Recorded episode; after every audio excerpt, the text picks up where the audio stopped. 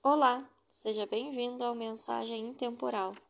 A leitura de hoje é do livro Perdão, O Caminho da Felicidade, de Nelson Moraes, orientado pelo Espírito Aulos. Mas evita os falatórios profanos, porque produzirão maior impiedade. Paulo, nessa assertiva, demonstra profundo conhecimento sobre a força das palavras. Realmente, o falatório maligno tem imenso poder de destruição, tal qual as enfermidades graves que assolam a humanidade. Alastra-se como as epidemias, ceifando e comprometendo vidas e destinos. Capítulo 11 Palavras gerando ódio. As palavras que proferimos têm um efeito muito grande em nossas vidas. Muitas vezes através de uma palavra impensada, criamos para o futuro aborrecimentos indesejáveis e acabamos por estabelecer em alguns corações um sentimento de mágoa e até de ódio que pode se transformar em pensamentos negativos, atuando contra a nossa felicidade. Mesmo quando estamos apoiados na razão e na verdade, precisamos medir nossas palavras. A verdade não existe para destruir, mas sim para esclarecer.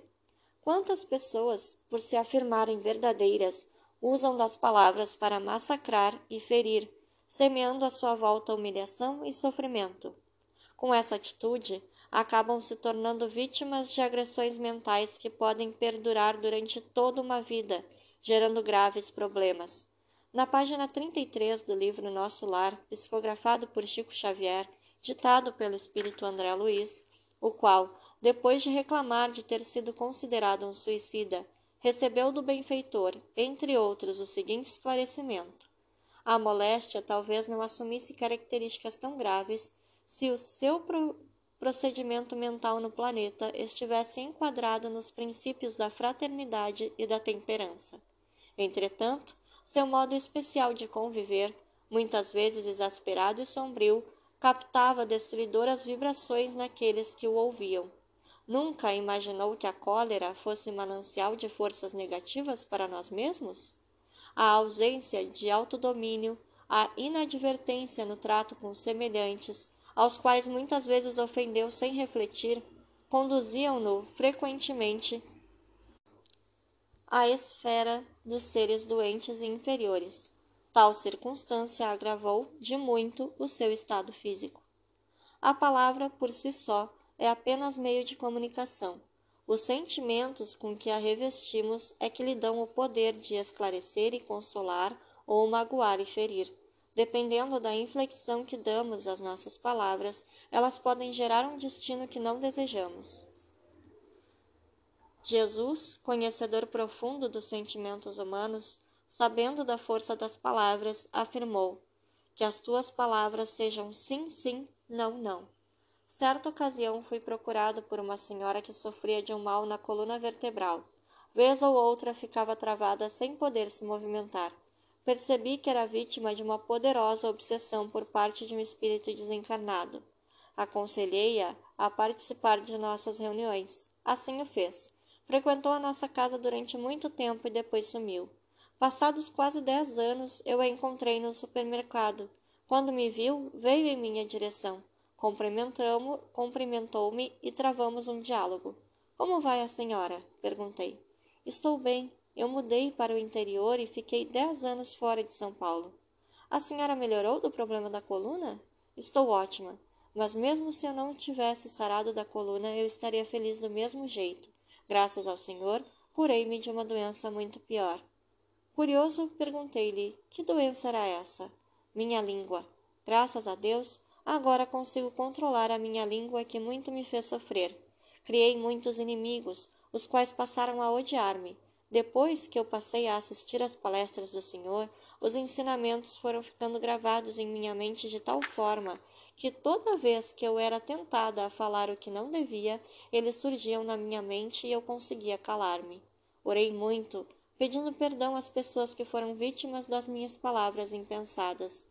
Hoje vivo bem com toda a minha família, com os vizinhos e com todos a quem me relaciono.